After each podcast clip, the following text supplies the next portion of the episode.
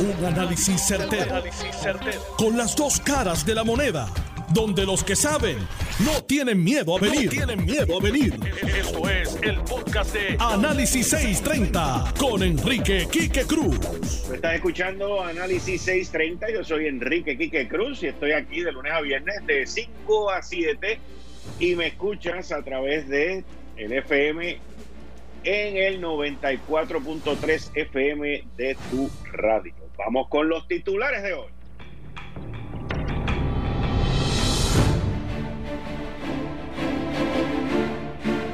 Mucha presión, mucha, mucha presión del sector privado, inclusive presión dentro del gobierno para volver, volver, volver. La gente quiere volver, volver a trabajar. La gobernadora no dice ni.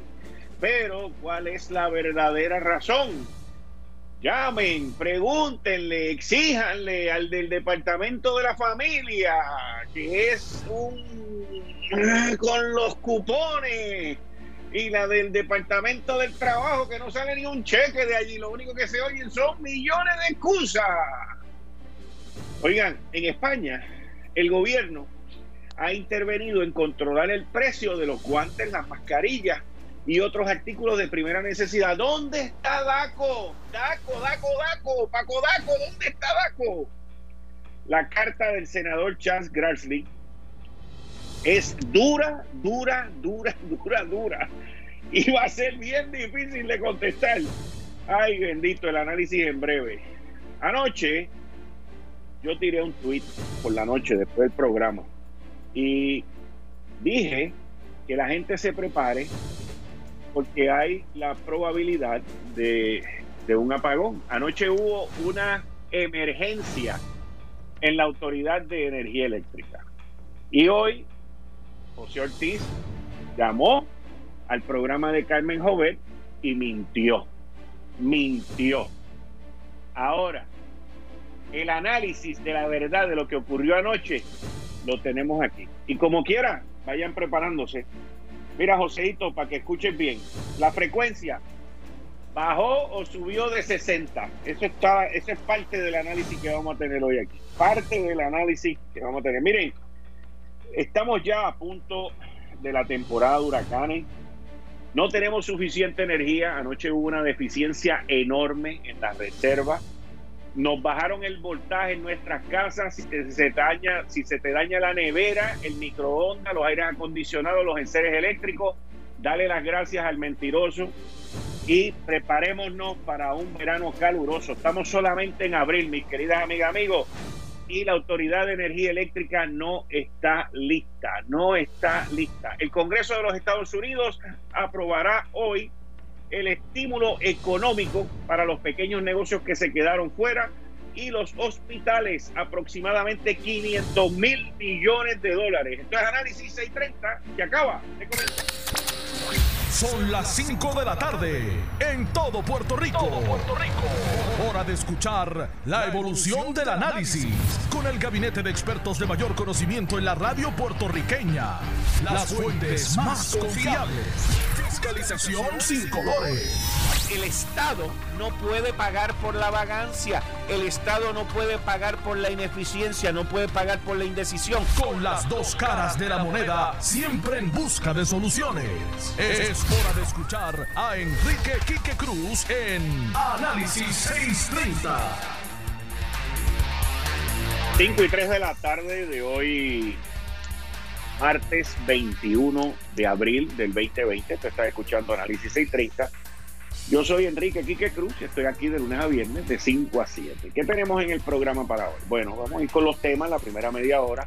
A las 5 y 30 vamos con la sección del licenciado John Mott y ahí discutiremos los últimos eventos que han ocurrido, las cartas que ha enviado y el caso que se salió que salió ayer del Tribunal Supremo de los Estados Unidos Luego a las 5 y 45, 5 y 46 de la tarde, vamos con 5 minutos con mi psicólogo, el doctor Abdiel Cruz. Y a las 6 de la tarde continuamos con los miembros del gabinete de los martes, el licenciado César Vázquez, el licenciado Francisco González, y no sé si hoy me irá a llamar Jorge Helguera, pero si llama, pues muy bien invitado. Miren, anoche yo lancé un tuit por una situación crítica que estaba ocurriendo en la Autoridad de Energía Eléctrica. Estuvimos muy cerca de tener un apagón eh, o lo que se llama el apagón por secciones, que eso lo hace el sistema automático. Pero los directivos de la Autoridad de Energía Eléctrica tomaron la decisión de implementar lo que se conoce una reducción de voltaje y bajaron el voltaje, lo bajaron un 4%. O sea que las líneas que transmiten 230 mil voltios, pues estaban transmitiendo 221 mil. Las que transmiten 115 mil estaban transmitiendo 111 mil 500 voltios. Y las de 38 mil estaban transmitiendo aproximadamente 36 mil 500. Eso llevó a que la frecuencia, porque usted tiene que mantener una frecuencia, subiera y se formara la de San Quintín. ¿Y qué pasa? Que esa reducción de voltio es la reducción o, la, o el método de, de evitar un apagón general porque se quedaron sin reserva, pero es la manera de evitar un apagón general sin que hayan apagones por secciones alrededor de Puerto Rico.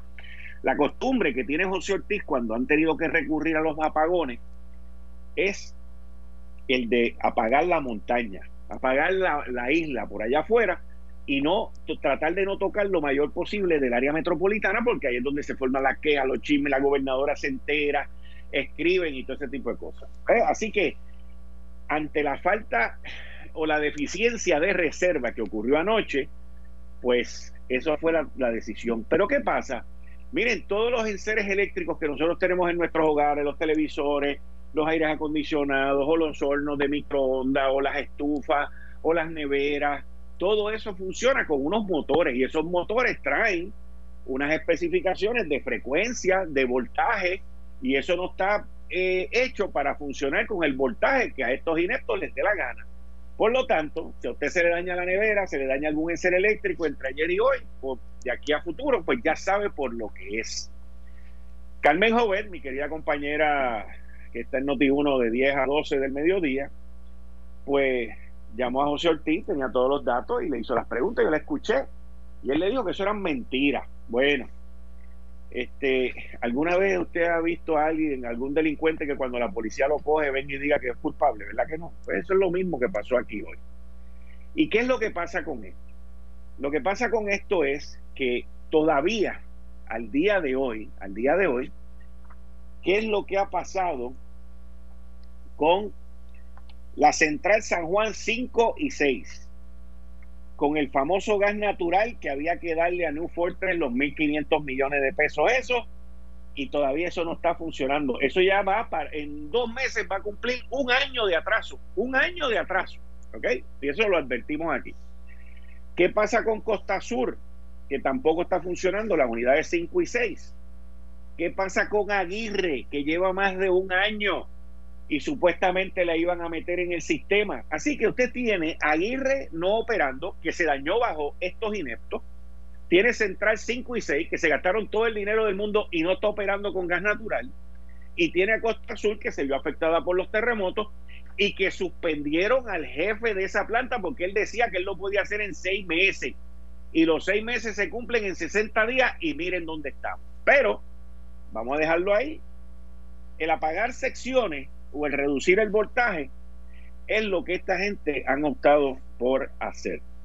Anoche, pues decidieron reducirnos el voltaje 4% de transmisión. Y yo le digo a los amiguitos allá del desastre, al pelotero, le digo al embustero y le digo a todos los demás al que vende taquillas y tiene un Mustang y se pasa por las redes jorobando, a toda esa gente yo les digo, díganme si es cierto o no que el sistema eléctrico en Puerto Rico, al igual que los aviones, porque yo vengo de la industria de la aviación, al igual que los aviones, tienen una caja negra y el sistema eléctrico tiene también su caja negra. Todo eso está grabado. Gobernadora, ¿usted cree que yo miento? Usted sabe, gobernadora, que yo no miento. Usted lo que tiene que hacer es montarse en el vehículo, ir allí donde están esas máquinas, sentarse con los empleados de allí y preguntarle a todos los que estaban allí si lo que yo estoy diciendo es verdad o no. Por eso es que ocurren las cosas en esta isla. Pero no le voy a pedir a la gobernadora que haga eso, porque ella ya hizo una vez y después dio marcha para atrás. Y todavía están los bandoleros estos allí. Así que, solamente para que quedemos en récord, la frecuencia de 60 y la generación de 2.300 voltios que no estaba ocurriendo anoche. Y hoy tuvimos un día soleado, hoy volvemos a tener un poquito de calor y yo espero que no ocurra eso en los próximos días, en lo que estos ineptos ponen a funcionar algo por ahí y que, y que la cosa corra un poquito más liviana de lo que ocurrió anoche. Solamente el embustero llama a otro mentiroso.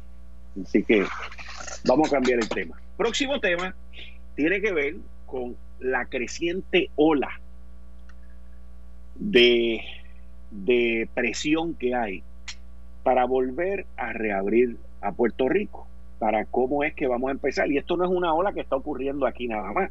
Acabo de ver en el periódico Washington Post que la fábrica de aviones y de aeroespacial Boeing está abriendo una, una de sus plantas en el estado de Washington. Lleva tres semanas cerrada. y a diferencia de lo que estamos viendo aquí, hay mucha gente que no está muy contenta con eso. Y hay mucha gente que no está contenta con volver a trabajar porque no se sienten seguros. Recuerden que Washington, el estado de Washington, fue el primer epicentro cuando esto vino de China para los Estados Unidos. Por ahí fue donde principalmente entró a finales de enero, principios de febrero. Cuando uno lee el reportaje que salió hoy en el Washington Post, uno se da cuenta de que los empleados que están llegando allí están viendo áreas completamente nuevas que no existían antes para lavarse las manos, para mascarilla, para los hand wash, la, la cara y todo lo que tiene que ver con medidas de protección salubristas. Nosotros aquí en Puerto Rico estamos viendo ciertos sectores que están empujando, y principalmente de parte del sector privado, que es el que si no trabaja no come, y peor aún, el sector privado se ha visto eh, golpeado, maltratado en doble, porque no puede trabajar por las medidas impuestas, que quede claro con las que yo he estado de acuerdo, pero tampoco le pueden pagar el desempleo. O sea, no fue hasta el jueves o el viernes de la semana pasada que alguien en desempleo se dio cuenta de que había una pregunta que decía, usted está activamente buscando trabajo y todo el mundo lo que le está diciendo es que no, ah, puesto, está rechazado. O sea, lo que hemos visto en el Departamento del Trabajo y en el Departamento de la Familia es la ineptitud a su máxima expresión. ¿Cómo es posible que a 32 días de estar encerrados en el lockdown, ahora es que nos vienen a decir Ahora es que nos vienen a decir que es que solamente tienen 80 empleados. Como decía un amigo ahorita que estábamos en, participé hoy en Lo sé todo, y Eliezer Ramos y Gary Rodríguez estaban diciendo, pero es que esto ocurrió la otra vez en María, recibieron ochenta y pico de mil eh, solicitudes para el desempleo y lo más brutal fue que, que rechazaron miles y miles de solicitudes de gente que no trabajó así porque les dio la gana y sabe Dios si lo rechazaron porque contestaron la pregunta de que no estaban buscando un empleo. Entonces, 31 días después, ah, mira, lo que pasa es que estoy corto de personal. ¿Tú sabes cuánta gente en la casa mirando para el techo que podrían estar ayudando en esto? Podrían ser reclutados. O sea, no estamos hablando ahora del el teletrabajo. No estamos hablando ahora de la telemedicina, no estamos hablando ahora de que todo es tele. Ah, pero no tenemos gente. Es que hay gente que sigue pensando hace 32 días y no puede funcionar así. La gente está desesperada por la falta del pago del desempleo y, y, Dani, Dani el Machete Hernández, ¿está por ahí? No está. Dani me dijo que me iba a llamar. Y les tengo que decir algo el dinero está en Puerto Rico. Los fondos federales me dicen que están en Puerto Rico para el desempleo. Y esta gente no saben qué hacer, no saben cómo bregar con eso. Después de 32 días, la semana que viene vienen y empiezan a abrir paulatinamente, empiezan a abrir ciertas secciones, la gente empieza a comenzar a trabajar, a generar Y si siguen con la pregunta esa de si están activamente buscando, se quedan con el dinero, no lo reparten. Mira, lo peor que tú puedes hacer con un pueblo, lo peor, lo peor, gobernadora, lo peor que usted puede hacer con un pueblo es hambre. Y aquí puede venir mucha gente y decir, no, aquí no hay hambre. Sí, aquí hay hambre. Sí, aquí hay hambre. Aquí hay hambre en, en un sector nada más, en el sector privado, en el asalariado privado. Aquí no hay hambre de los empleados públicos, aquí no hay hambre de la gente que no tiene dinero, porque esos dos se han cubierto muy bien por el gobierno. Pero el gobierno se ha olvidado de la clase trabajadora de esta isla, de la clase del sector privado. Esos tienen hambre, esos ya necesitan y toda esta presión bajaría hasta cierto punto si el sistema de pago del desempleo hubiese ayudado. Hubiese también ayudado bajar la presión si el departamento de la familia no se hubiese puesto tan Dick Tracy y tan macharrán, que es la otra palabra última que es por ahí, y decir, no, porque yo le estoy chequeando, si usted tiene dos mil pesos en su cuenta, no le vamos a hacer esto, no le vamos a hacer aquello. O sea que por ahorrar también te penalizan. Miren, aquí hay tanto dinero federal ahora mismo. Aquí hay tanto billete bueno, la, semana pasada Natalia Yaresco le dijo a la gobernadora en una carta, pero mira, tú todavía no te has gastado 78 millones de pesos de que te dijimos que te gastara. O sea, hay tanto dinero que no saben cómo gastarlo, se achocan entre ellos porque no tienen iniciativa para ver cómo resuelven esto. Esto es una falta brutal, garrafal lo que están haciendo con el sector privado. El sector privado se va a acordar de esto el sector privado va a cobrarles esto por la ineptitud de lo que está ocurriendo aquí, porque la gente está sufriendo. A mí vino un amigo mío este fin de semana y me dijo, contra, que hoy mencioné ayer, contra mano, qué bien, yo por primera vez desde los últimos 30 días pude ir a hacer mi, mi comprita. Tú sabes lo que es eso. Una persona que está acostumbrada a trabajar, que tiene dos trabajos, que se faja, que no es vago, que lo que quiere es generar ingresos, que lo que quiere es tener bien a su familia, que venga y le diga eso a uno que solicitó el desempleo hace cuatro semanas y cometió un error en la dirección y no ha conseguido cómo resolver eso. Usted sabe lo que es eso. Eso da pena, eso llora ante los ojos de Dios. Eso es completamente inaceptable, pero inaceptable, señores.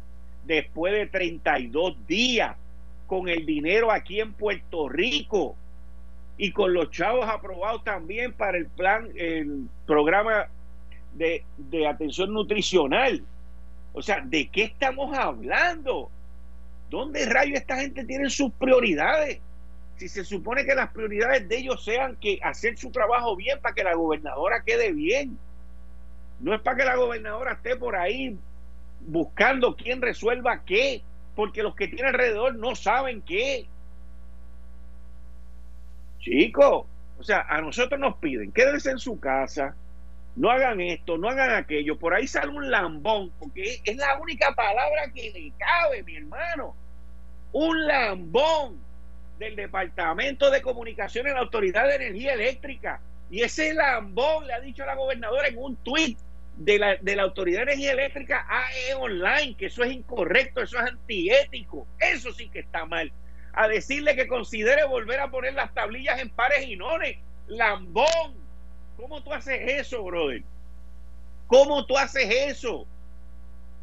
En vez de estar pendiente porque haya luz, porque cobren, porque el servicio sea bueno, porque los que están en la casa trabajando están cobrando overtime, mi hermano, trabajando desde tu casa overtime en la Autoridad de Energía Eléctrica. Y sale este lambón a decirle a la gobernadora que vuelva a poner pares y. Por eso es que estamos como estamos, mi hermano. No hay de otra. No hay de otra. No existe. No, no. No existe. Las cosas que yo veo en esta isla no existen en más ningún sitio. En más ningún sitio. Canto de lambón, mi hermano. ¿Cómo tú puedes ver una cosa como esa que venga a poner de nuevo los pares y los nones? Miren, para nosotros poder volver a, a regresar a trabajar.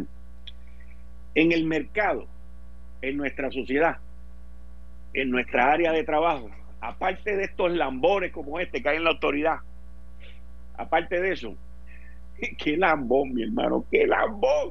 Y que el día vino gobernadora, considere volver los pares y los nones. Mira, mira, mira. Ay, ayer yo pasé un coraje por otro idiota y hoy estoy con otro en otro tema, pero nada. El, el punto que me quiero traer, me tengo que reír porque si no uno explota. Eh, eh, es que tienen que haber unas cosas, que se, unas situaciones, unas circunstancias, es la palabra, que se den allá afuera. Esas circunstancias tienen que ser que la gente mantenga la distancia social, que todo el mundo se ponga su careta, porque esa es otra. Usted se cree que todo el mundo se pone la careta. Yo los otros días estaba en un supermercado de, allá en Econo de Levitán y, viene el guardia de seguridad y me dice, bueno, usted está doña aquí, estoy detrás de ella, se ha quitado la careta ya tres veces. Y me dice, ven acá para que lo vea. Y yo digo, pero, pero ¿qué es esto? O sea, tras de que tienes la libertad de salir de tu casa, de ir a comprar y de ir a seleccionar, hay unas reglas y entonces no las quieren obedecer. No las, ahora, esto es son de broma. Esto es son de broma. Estoy haciendo un paréntesis en son de broma puede ser que la gente se pongan y se pongan a quitarse la careta, porque como ven que la gobernadora a veces se la quita o se la baja, pues, pues, pero ¿qué pasa? Yo con la gobernadora lo puedo entender, porque ella se, le puede dar hiperventilación. Ella está ahí, ahí tú estás bajo tensión, estás nerviosa, empiezas a respirar para adelante y para atrás, y eso se nota en la mascarilla, by the way, que se, que se chupa y se saca, se chupa y se saca, y entonces pues te hiperventilas y no te llega la oxigenación, pues tú te lo bajas un poquito, te acomodas porque ya está ahí. Le voy a dar una recomendación a la gobernadora y se la voy a dar también a Lorenzo González y a los demás. ¿Por qué no comienzan a hacer las conferencias de prensa esos sentados en una mesa? Porque sentados en una mesa no te vas a hiperventilar, estás más tranquilo, no estás levantado, no hay tanto músculo así, mira, como lo hace el gobernador de Nueva York, que ya se le han muerto más de 20 mil y él es un héroe para los demócratas allá de la izquierda en la nación norteamericana. Pero volviendo al tema, pues se tienen que dar una serie de circunstancias. Una vez eh, comencemos a regresar a nuestras áreas de, trabajo, no va a ser todo el mundo a la vez, como nos mandaron a guardar a todos a la vez. Yo le voy a dar un ejemplo. Miren, ayer yo tuve que salir y andaba por el área del condado. Y cuando vengo de regreso, vengo por el puente, el puente ese del Expreso de las Américas, que lo están construyendo hace como un año. Y nos habían dicho que eso iba a estar para julio. Y todavía no ha terminado. Y miren que esos tapones han jorobado. Y yo venía pasando por allí y yo decía, este es el momento perfecto. Este es el momento perfecto para que esos tipos estén trabajando ahí. Ahora que no hay tráfico, que terminen esto. Y ya cuando de aquí una o dos semanas nosotros volvamos, ya lo que quede sea un carril. Son empleados de la construcción, trabajando al aire libre, bajo el sol, con mascarilla y haciendo sus labores, manteniendo la distancia. Esos son trabajos que tú no tienes que estar uno al lado del otro, porque esos son con maquinaria y otra serie de cosas que se utilizan para rehabilitar la construcción de ese puente. Pues eso es una de las funciones que yo entiendo que la gobernadora ya debería decir, mira, mano, terminen eso, arranquen, avancen, que en las próximas dos semanas antes de que salga todo el mundo para la calle. Y como eso deben haber otras áreas de construcción. Y como eso debemos ir poquito a poco volviendo. Miren, estamos al 15 de abril, 15 de abril. Estamos básicamente a 31 más, no, perdóname, estamos a 21 hoy, ¿qué 15? Estamos a 21, o sea, quedan nueve días de este mes más 31. Estamos a 40 días de la temporada de huracán. A 40 días de que comience la temporada de huracán. Las fábricas de aluminio en Puerto Rico y los que trabajan con el aluminio, que es un, un material esencial para tormenteras y todo lo que tiene que ver con puertas y ventanas, están ahora mismo clausuradas completamente. Pues eso es otra área de fabricación que se puede comenzar a abrir siguiendo como están haciendo en Boy otras cosas. Lo mismo con los mini markets de las gasolineras. porque las si hay un negocio en Puerto Rico que está diseñado para mantener salubridad, son las gasolineras.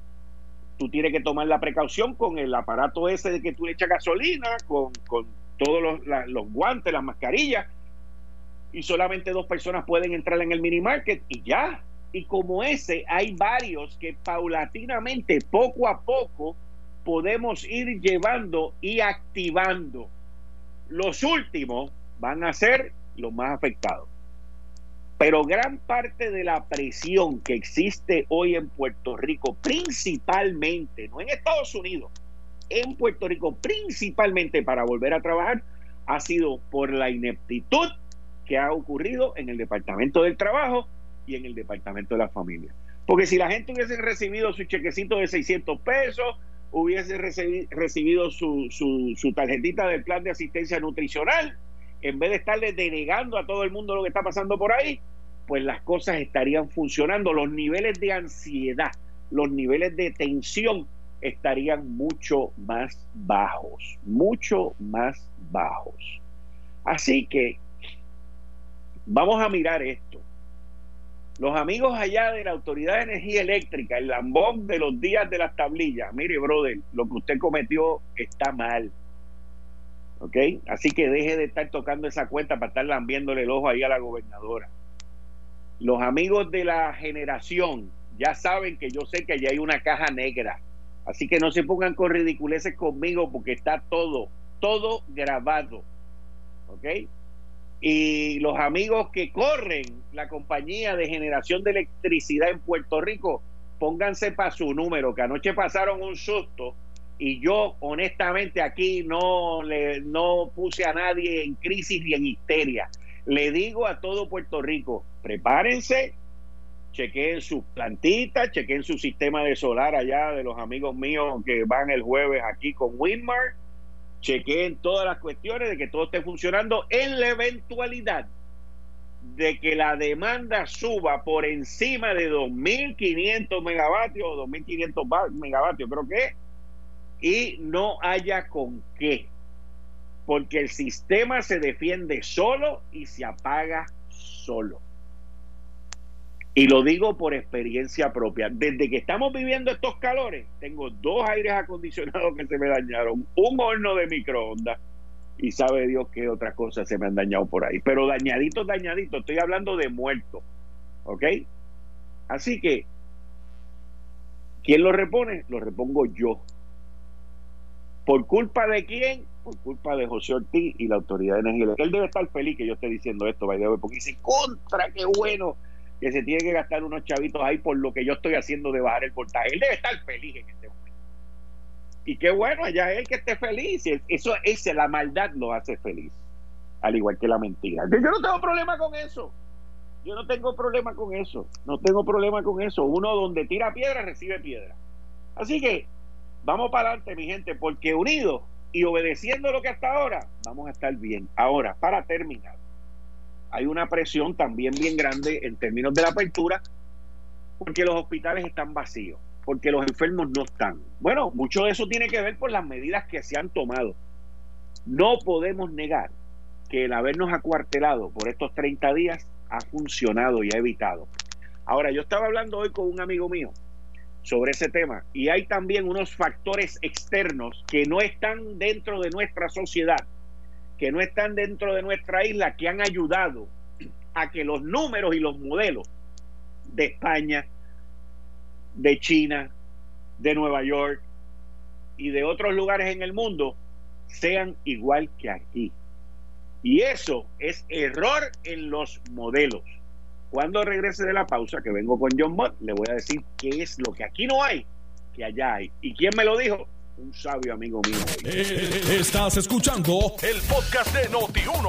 Análisis 630 con Enrique Quique Cruz.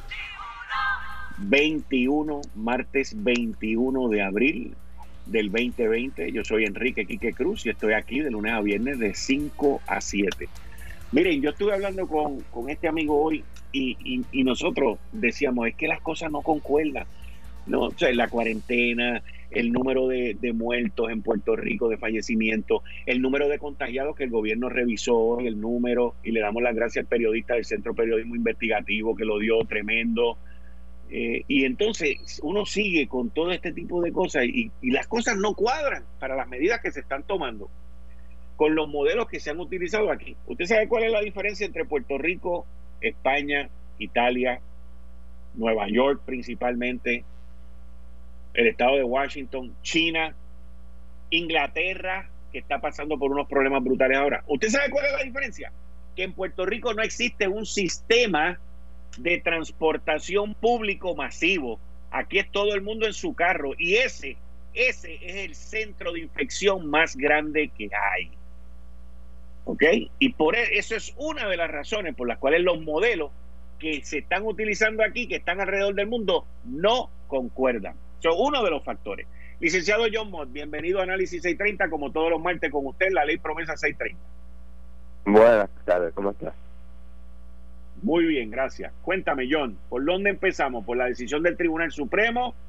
¿Por la, decisión del Tribunal Supremo que tiene mucha más, mucho más eh, efecto para la persona de pie. El Tribunal Supremo de Estados Unidos tiene que decidir si, bajo la sexta enmienda, los veredictos de jurado tienen que ser unánimes.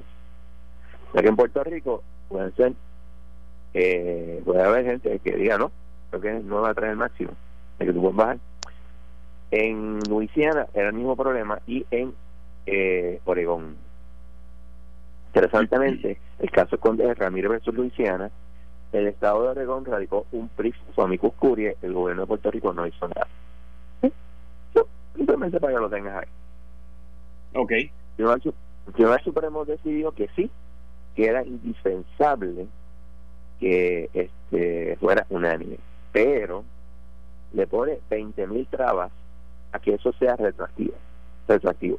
Para un caso de se llama TIG, T-E-A-G-E, G-U-E, se dice que si el, el asunto es sustantivo, ley sustantiva, pues entonces es retroactivo pero si es procesal no lo es necesariamente. Entonces, eh, en este caso, eh, pues, es un, es un asunto de cómo tú vas a hacer el veredicto, así que probablemente sea eh, procesal. Ahora, hay varios problemas con eso. Primero que todo, eh, en el caso hay una eh, la decisión eh, disidente que solamente lo ven los, perdedores y los y los, y los eh, profesores de derecho dijo que lo que pasa es que el Estado puede dar efectividad retroactiva mucho más amplia bajo las decisiones del Tribunal Supremo lo que nosotros podemos hacer. ¿Qué quiere decir eso? Que podrían decir, tú sabes que bajo la ley federal, pues no no, no te doy este break aquí, pero bajo la ley estatal sí te lo puedo dar. Y todo el mundo piensa lo mismo, el caso de Casella. Eh, entonces, también el caso de, hay un caso que es bien, bien, bien, bien, bien, importante, que se llama Danforth versus, Minnesota. Eh, perdón, Montgomery versus eh, Danforth, eh, Montgomery versus Louisiana. Montgomery versus Louisiana, el tribunal dijo lo siguiente, que me dejó a mí medio raro, porque no, concuerda con lo que dice Gorsuch. Second, courts must give retroactive effect to new watershed rules of criminal procedure implicating the fundamental fairness and accuracy of the criminal proceedings. Yo entiendo que esta que acaban de decir va directamente a eso. Así que esa es otra área por donde se puede tirar. Obviamente usted tratan de, llevar estos casos que van a ser bien importantes. ¿eh? Eh, y como te dije, esto, la pregunta siempre se van a tener que hacer los abogados. ¿La llevo al Tribunal Federal o llevo al Tribunal Estatal? Por un lado, el Tribunal Federal es más rápido, por otro lado, es más factible que el Tribunal Estatal me haga un idéntico. Pero vamos a ser realistas, mayor parte de estos casos me llegan al Supremo. Llegarán tal vez al apelativo, pero no llegan al Supremo. Y eso es bien, bien, bien importante. Otra cosa bien importante, este caso, y respectivo de lo que yo acabo de decir, si no ha habido una decisión final y firme en el caso, por ejemplo, eh, todavía están en juicio, pues sí aplica. Por ejemplo, si perdiste el juicio pero estás en apelación, te aplica a ti también. Lo tienen que aplicar y, tienes esa ventaja. Ahora, por ejemplo, Casella, que ya caso, pues, requete, requete, requete murió, pues no le aplica. Excepto por esas excepciones que podría haber bajo el caso de Tigre. Así que estamos ante una encrucijada bien grande. Mira, ¿tuviste la oportunidad de leer la carta de Charles Grassley? Sí. Y dime cuál es tu, tu impresión. La carta de Grassley es parte de la continua continuo ataque que hay contra el gobierno de Puerto Rico por incompetente. Y desgraciadamente... Incompetente nada más. ¿Ah? Incompetente nada más. No, yo lo que estás preguntando en realidad es si hay algo más detrás. Probablemente hay algo más detrás, pero de que el gobierno de Puerto Rico es incompetente, es incompetente. Y eso es lo que le está diciendo. Que si lo este, Acevedo Vila estaba detrás de esto, que si aquel o bueno, I don't know. Pero definitivamente... No tiene ese pulo, olvídate de eso. Y menos con un eh, republicano. Y menos por su track record. Yo tampoco lo creo, pero eso está ahí. Entonces, ¿quién es el opositor de Wanda Vázquez en el PNP? Es un demócrata. Yo creo que simplemente este hay un staffer le señaló esto a a Grassley y Grassley se molestó y lo tiró para adelante. Y obviamente la actitud del gobierno es nosotros lo contestaremos cuando podamos. Ese insulto al pueblo de Puerto Rico, mira, no es al pueblo de Puerto Rico, mujer, es a ti como incompetente que eres, más nada. Pero, sí, la política. Yo te voy a decir, yo escribí una columna que va a salir mañana en el Nuevo Día. Y en inglés se oye chulísimo porque se titula The Grassley Report. en español, pues el reporte del senador Grassley. Pero en inglés, pues el reporte, el reporte, eh, digo, el, el, Grassley Report es más chulo. Esto que Grassley escribe aquí, o que le escribieron sus staffers o lo que sea, es un reporte que cubre desde el huracán María hasta el día de hoy, en todas las acusaciones, en todas las investigaciones federales y en todo lo que está ocurriendo aquí. Interesante es que no solamente le dice a la gobernadora, eh, bueno, la gobernadora cuando contesta dice que esto es un ataque al pueblo de Puerto Rico, lo cual no es verdad, porque en el primer párrafo Grassley cubre eso diciendo que lo, lo, que la gente en Puerto Rico ha sufrido con todas estas situaciones de desastre que han habido en esta isla.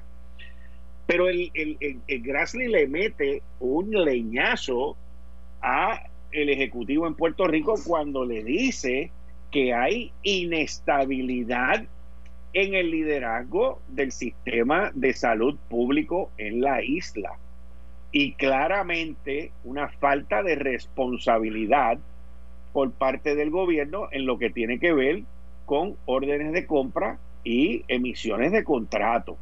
Y que la costumbre de lo que se ve aquí es que los contratos son filter, o sea, tienen que pasar por un proceso político de conexiones políticas cuando estos recursos están intencionados para el pueblo de Puerto Rico, no para estos tipos que, que vengan al tumbe. Y entonces menciona en dos ocasiones, que es algo interesantísimo también, porque es el, es el único que menciona en más de una ocasión, o sea, él, él menciona en dos ocasiones, es la única persona que menciona más de una vez, aparte de la gobernadora, la carta vería la gobernadora, pero la única persona que el senador Charles Grassley menciona dos veces es al general Burgos. De manejo de emergencia. Y yo entiendo que él lo menciona ahí dos veces porque Grassley, republicano, una persona que apoya a la milicia, debe de decir que como rayo este brigadier general sigue ahí y está metido en este meollo como parte de él. Y, y por eso me llamó mucho la atención el que lo menciona dos veces. El número dos es muy importante para el general Bulgo, by the way. Es muy importante para el general Bulgo.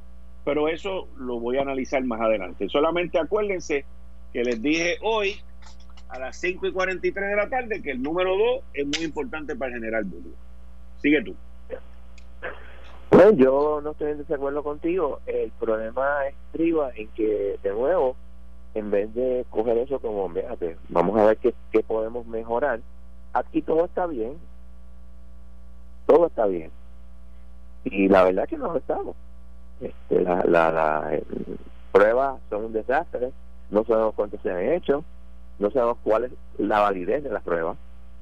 Somos en un desastre completo. Pero, ¿qué vamos a hacer? La carta es una carta muy bien hecha. Eh, tiene, es como, eh, es como yo digo, es como yo digo en, en la columna que va a salir mañana, que yo digo, es como si Grassley tuviese una casa aquí en Puerto Rico y los fines de semana viniera para acá, porque está brutal. O sea, la cantidad de información. Y, y la gobernadora hasta cierto punto trata en su contestación de sacar a Jennifer, como que Jennifer no tuvo nada que ver con esta carta, y eso yo lo entiendo, ¿ves? Pero deja saber la gobernadora, ¿ok? Cuando ella dice en su comunicado de de aquellas personas eh, que están envueltas en, en, contestar esto, o sea, en, hacer este tipo de, de, documentación. La gobernadora reconoce eso. I would have preferred the Senator Grassley or any other or any other person who intervened in the drafting of this letter. O sea, la gobernadora en sus expresiones de ayer dice, yo hubiese preferido que el senador Grassley o cualquier otra persona que hubiese intervenido en, en, escribir esta carta que hubiesen tenido la cortesía de comunicárselo a mi equipo de trabajo o a nuestra comisionada residente Jennifer González antes de atacar al pueblo de Puerto Rico por estas situaciones. Esta carta no ataca al pueblo de Puerto Rico, esta carta ataca a la gobernadora directamente, al gobierno de Puerto Rico y al de Ricardo Rosselló, habla de White. Pero tú sabes, tiene que decir algo y taparse de alguna manera ella, de todas partes, desde dentro, de fuera, de dentro de Puerto Rico, fuera de Puerto Rico, la atacan como incompetente. entonces, no puede, pues, decir, ah, no, pero mira lo que yo he hecho. Lo único que puede decir, ah, estás atacando al pueblo de Puerto Rico. Lo cual es bien desagradable. Pero, pues, ¿qué vamos a hacer? Sí, así es la política puertorriqueña. Bueno, John, muchas gracias. Eh, si quieres, como siempre, te puedes quedar, aunque yo sé que tú te vas a cocinar ahora. Este, hoy hoy, vivo, hoy cocina. Con que permanezcas en línea. Ok, no hay problema, cuídense. Ok, gracias.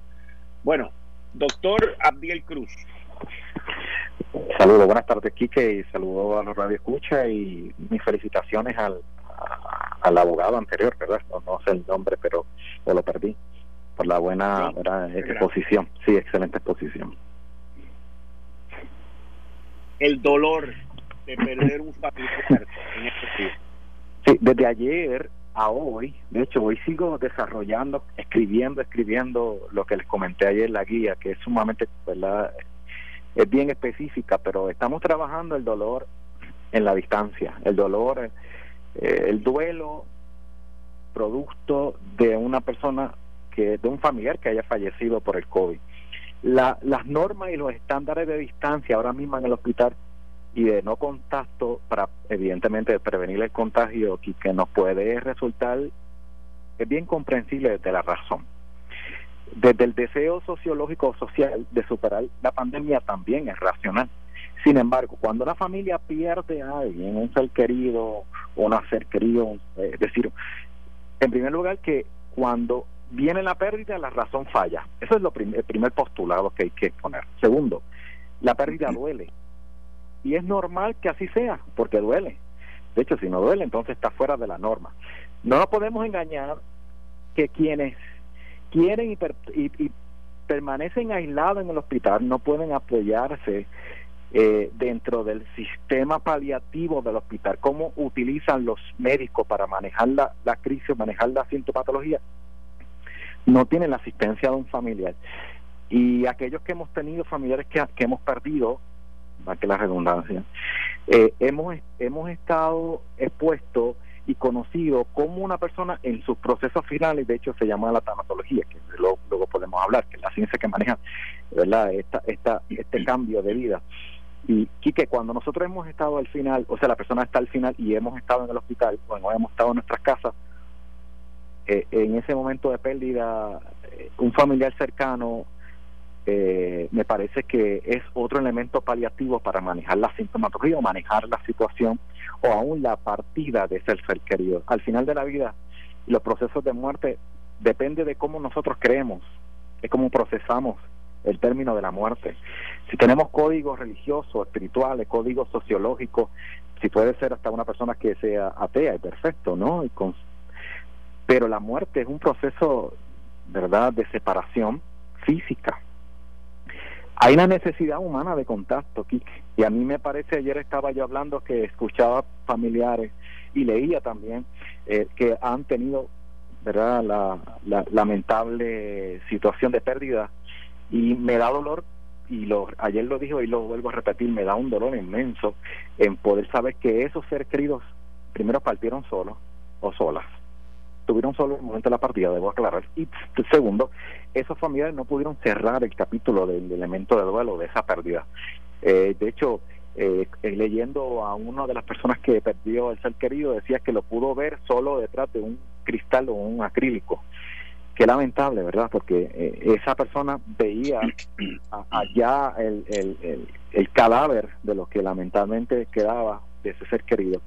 Eh, hay duelo anticipado, hay duelo ocurriendo. Ahora mismo el duelo por la pandemia, en términos de las pérdidas, eh, literalmente eh, no se puede anticipar. Ese duelo no se puede anticipar. Va a haber llanto, va a haber dolor, va a haber ansiedad, va a haber enojo, va a haber culpa.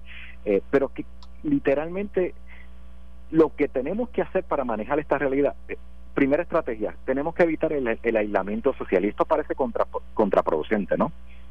Nosotros tenemos un aislamiento social, evidentemente por la pandemia, pero en nuestra realidad emocional, cuando hemos perdido un ser querido, estamos en el duelo, hay un aislamiento social que trasciende más allá de que alguien esté al lado mío. Yo no quiero que nadie me llame, no quiero que nadie me desee. Y en ese momento es bueno que, que tenga un acompañamiento, que alguien los acompañe. le pregunto, doctor, eh, el duelo, cuando un ser querido fallece, eh, uno va a través de todo el proceso que en este caso no se puede llevar a cabo. O sea, esto es algo que nunca antes lo hemos visto. Bueno, familiares quizás que han tenido personas que han muerto en un conflicto bélico, en guerra o ese tipo de cosas, o desaparecidos, ese tipo de cosas, tienen esta situación que nosotros estamos viviendo ahora. Eh, y, y cómo esa gente, porque eso, es, eso ha ocurrido antes, entonces cómo uno puede cerrar eso, ¿cómo uno, le, ¿cómo uno puede darle clausura? Por ejemplo, yo tengo he tenido gente muy querida mía que han fallecido y con todos yo he tenido la oportunidad, menos con uno, he tenido la oportunidad de estar y de, y de decirle lo mucho que los quiero, lo mucho que, que, aprecio su amistad o aprecio su relación, como fue el caso de mi mamá. Pero con todo y eso pasa tiempo en lo que ese duelo, de verdad, uno, uno pasa esa parte. Pero en este caso, ¿cómo, cómo, uno puede hacer esto en el poquito tiempo que nos queda? Quique, eh, interesantemente, y mañana lo iré elaborando y lo voy a concluir, pero interesantemente que el duelo se debe de manejar, eh, primero hay que entender que estamos en el proceso, es lo racional y que, y que debo de comprender que debo tener ese espacio. Segundo, tomar tiempo para sentir el dolor. Eh, esto es un duelo que me parece a mí, y no hay nada escrito, y sería bueno luego escribir, ¿verdad? Y yo soy parte de la APA, sería bueno escribir algún artículo, pero y para concluir hoy, ¿verdad?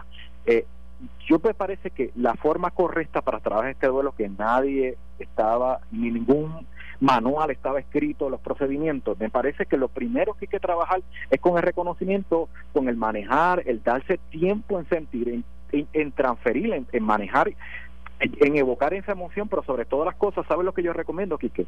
Que la persona busque ayuda.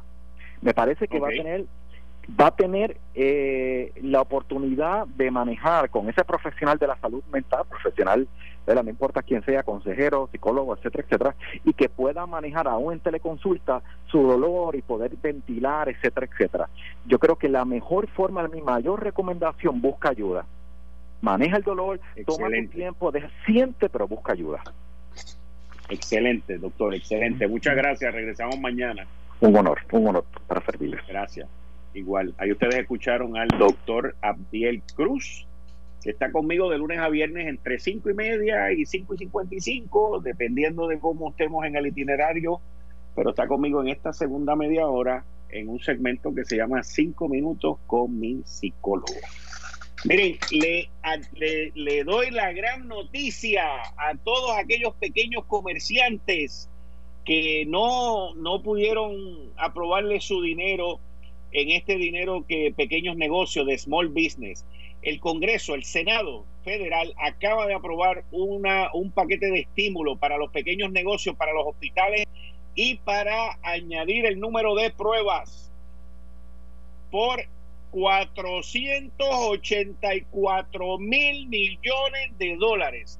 El Senado Federal unánimemente aprobó esta medida bipartita hoy martes en la tarde que va a añadir 310 mil millones de dólares al programa de Small Business, el Paycheck Protection Program, PPP. Este programa de Small Business eh, ya se había quedado sin dinero, fueron 250 mil millones que se fueron, ahora le están metiendo 310 mil millones de dólares más. Los senadores aprobaron eh, en conjunto con Casablanca este estímulo de al total de 484 mil millones. Esto es después de que el Congreso aprobase 2 trillones de estímulo. ¿Ok? Así que vamos para adelante con esto. Esto ya se aprobó. Todos chequen los que no lograron entrar en la primera ronda de Small Business Administration chequeen que sus solicitudes estén al día, hablen con su oficial del banco, avancen la nación completa, los 50 estados y los territorios siguen compitiendo por todo esto y si usted tiene su solicitud llena con todo lo que usted requiere, usted entra en esto. Así que la responsabilidad no es solamente del banco. Llamen a su oficial de banco, llámenlo hasta que les conteste y metan leña con esto. 11 mil millones de dólares, 11 mil millones de dólares van a ser eh, apropiados para 11 mil millones para los estados y los territorios, 11 mil millones de dólares para lo que tiene que ver con pruebas. Así que yo no sé qué van a hacer con Puerto Rico con lo de las pruebas, Ahora saldrán otros locos por ahí. Esto es para el desarrollo, la compra, la administración, el proceso y los análisis de las pruebas del COVID-19. 11 mil millones de dólares, mis queridas amigas, amigos, para pruebas dentro de este paquete de estímulo. Así que usted tiene ya 310 mil millones de dólares para el PPP de Small Business, 11 mil millones para las pruebas, compra, administración y por ahí hay billetes sobre billetes que van a estar repartiendo. Eh, déjeme ver, 60 millones van a ser para small lending, smaller lending facilities que incluyen community financial institutions, instituciones pequeñas de la comunidad financiera eh, y, y, credit unions este, tienen 10 mil millones de dólares para. Así que, mira, metieron aquí las cooperativas. Vamos a ver, yo espero que las de aquí las cooperativas, las cooperativas pendientes que parece que entraron aquí también. Así que hay, hay una cantidad de negocios y de instituciones financieras para los hospitales, también hay miles de millones de dólares. Les voy a dar el detalle, estoy recibiendo la noticia y la estoy leyendo en este momento.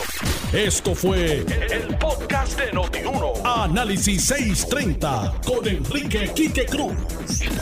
Dale play a tu podcast favorito a través de Apple Podcasts, Spotify, Google Podcasts, Stitcher y notiuno.com.